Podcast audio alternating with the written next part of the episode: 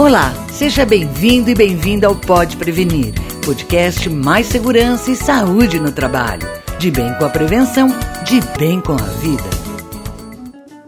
Qualquer pessoa está sujeita à violência urbana e no Brasil as estatísticas não são tímidas. De acordo com dados do Fórum Brasileiro de Segurança Pública, entre 2011 e 2015, a violência no país matou mais pessoas que a guerra da Síria no mesmo período. Só em 2016, o Brasil registrou em torno de 24 mil casos de roubo de cargas. A violência urbana também está presente no mundo do trabalho, como explica a psicóloga da Fundacentro, Daniela Sanches Tavares.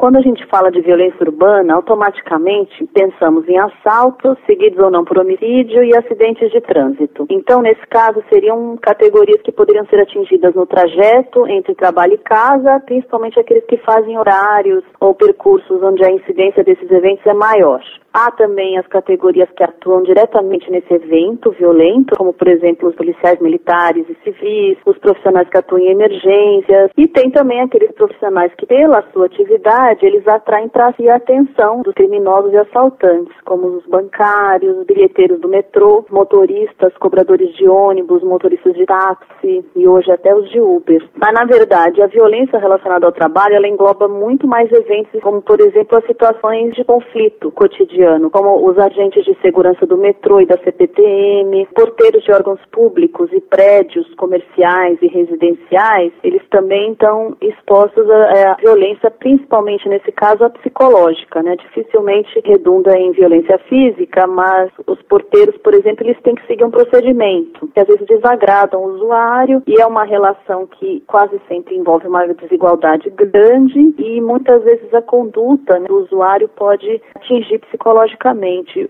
essa categoria. Daniela destaca um fator importante que aumenta a vulnerabilidade do trabalhador a conflitos e agressões no exercício da atividade tem uma faceta da violência urbana que a gente fala muito pouco e ela está relacionada à condição de privação de direitos básicos aos cidadãos. Como é que é isso? O que, que isso tem a ver com o trabalho? Né? Se uma pessoa ela está tendo um direito social negado ou desrespeitado, ela não consegue, por exemplo, um bom atendimento à saúde, não consegue se afastar do trabalho pelo INSS para se recuperar de um acidente ou de uma doença, ela não consegue matricular um filho na escola, entre esse cidadão insatisfeito e o Estado tem um agente público vulnerável a uma agressão. Para compreender esse fenômeno, a gente tem que ampliar, ampliar o olhar, fazer uma análise mais profunda, porque o que é mais frequente é você culpabilizar ou criminalizar aqueles que são vítimas, na verdade, né? Seja o cidadão que está agredindo o trabalhador, ou seja o trabalhador que está prestando um serviço supostamente incompleto, inadequado, ou não prestando o serviço porque não tem material ou recursos.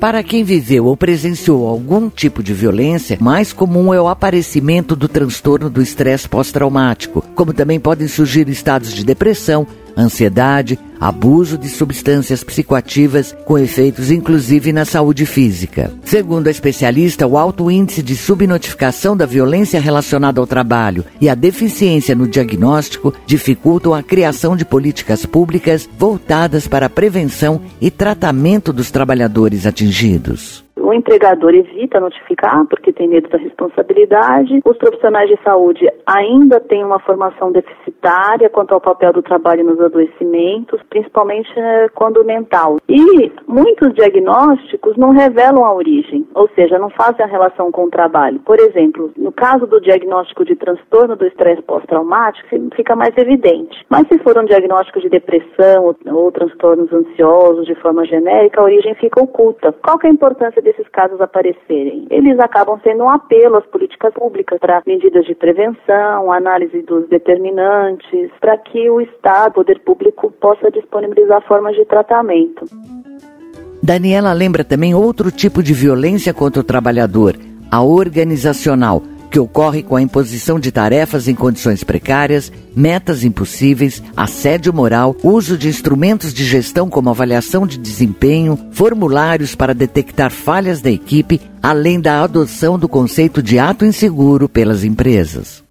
Há décadas são criticados os conceitos de ato inseguro e condição insegura, mas as políticas de prevenção de acidentes nas empresas, inclusive tidas como boas empresas no mercado, transnacionais inclusive, aqui no Brasil pelo menos, têm colocado os funcionários para identificar atos inseguros de colegas que podem gerar acidentes. Além disso se basear num conceito inadequado, que não vai ajudar em nada na prevenção, esse instrumento acaba quebrando laços de confiança, de solidariedade, de apoio no trabalho, porque coloca as pessoas para se acusar entre si, supostamente em nome de um ambiente livre de riscos, mas acaba gerando um risco à saúde mental.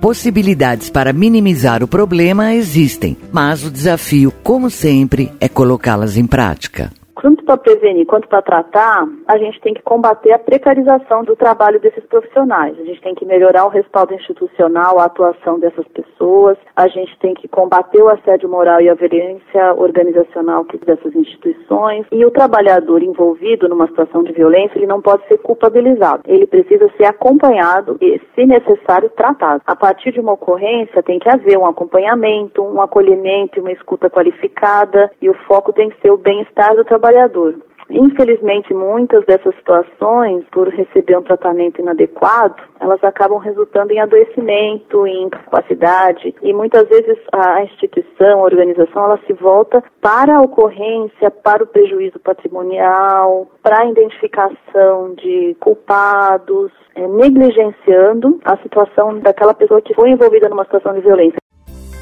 Eu sou Cintia May e vou ficando por aqui. Na próxima terça-feira volto com mais informações para você. Participe, compartilhe.